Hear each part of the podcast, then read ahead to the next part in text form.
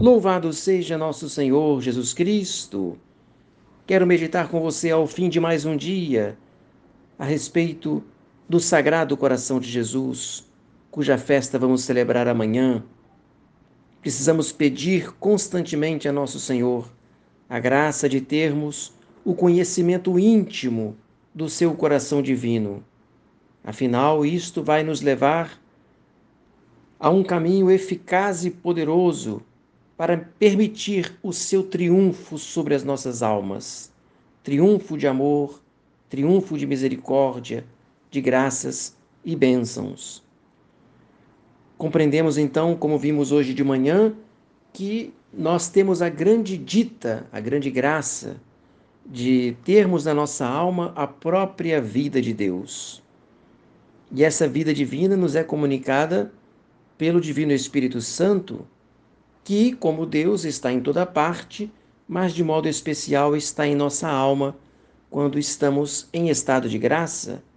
Assim, a nossa alma se torna templo e morada do Divino Espírito Santo. Do mesmo modo, esteve também unido ao Espírito Santo Jesus Cristo como homem, enquanto o Verbo encarnado, ele teve a plenitude da presença do Divino Espírito Santo na sua alma, no seu coração. Inclusive, existe uma grande diferença. Há uma grande diferença entre o cristão e Jesus Cristo, é que o coração do homem-deus possui o Espírito Santo em toda a sua plenitude, sem limites, por ser o coração do Filho único, de quem o Espírito Santo procede assim como do Pai. O cristão, pelo contrário, não possui o Divino Espírito Santo senão em virtude da comunicação que, por Jesus Cristo, livremente se lhe concede. O coração do homem-deus é, pois, a fonte de onde o Espírito Santo desce ao nosso coração. E, juntamente com o Espírito Santo, desce também sobre nós a própria vida divina.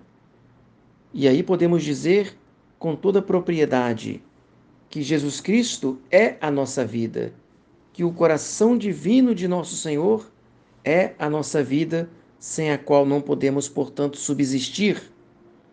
É um dogma fundamental de nossa fé. E nosso Senhor, ele tem esse direito de ser a nossa vida.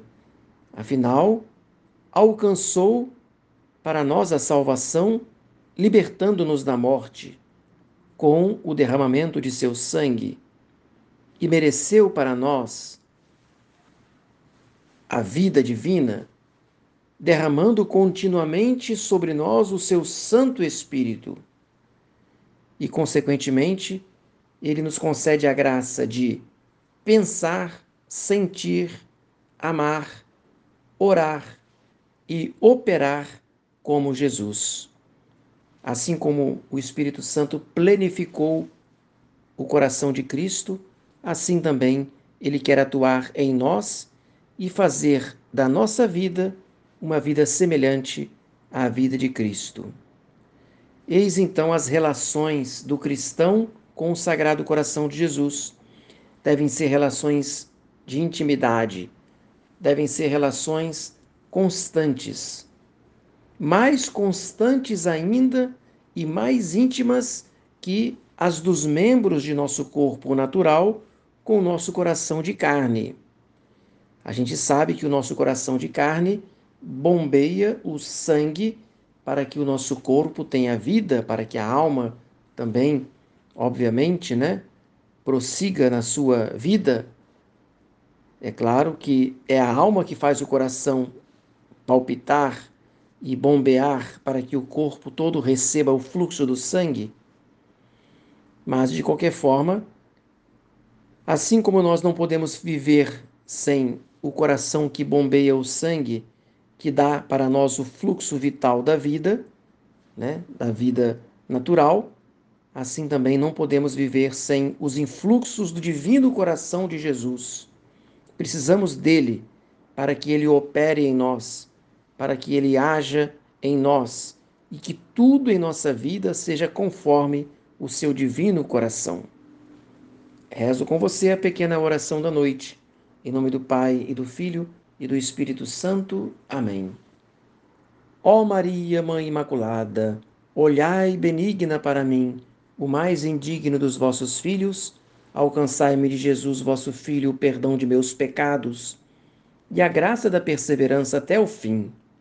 Lembrai-vos que vos pertenço, eterna Mãe, Senhora nossa, aguardai-me, defendei-me, como coisa e propriedade vossa. Amém. Em nome de meu Senhor Jesus Cristo crucificado, vou deitar-me dentro de alguns instantes. Queira Ele guardar-me nesta noite de todos os assaltos do espírito maligno, de uma morte repentina e de todos os males do corpo e da alma, e depois desta vida, conduzir-me à vida eterna. Amém. Que você tenha uma santa noite, desça sobre você, sobre toda a sua família, a bênção de Deus Todo-Poderoso, o Pai e o Filho e o Espírito Santo. Amém. Salve Maria!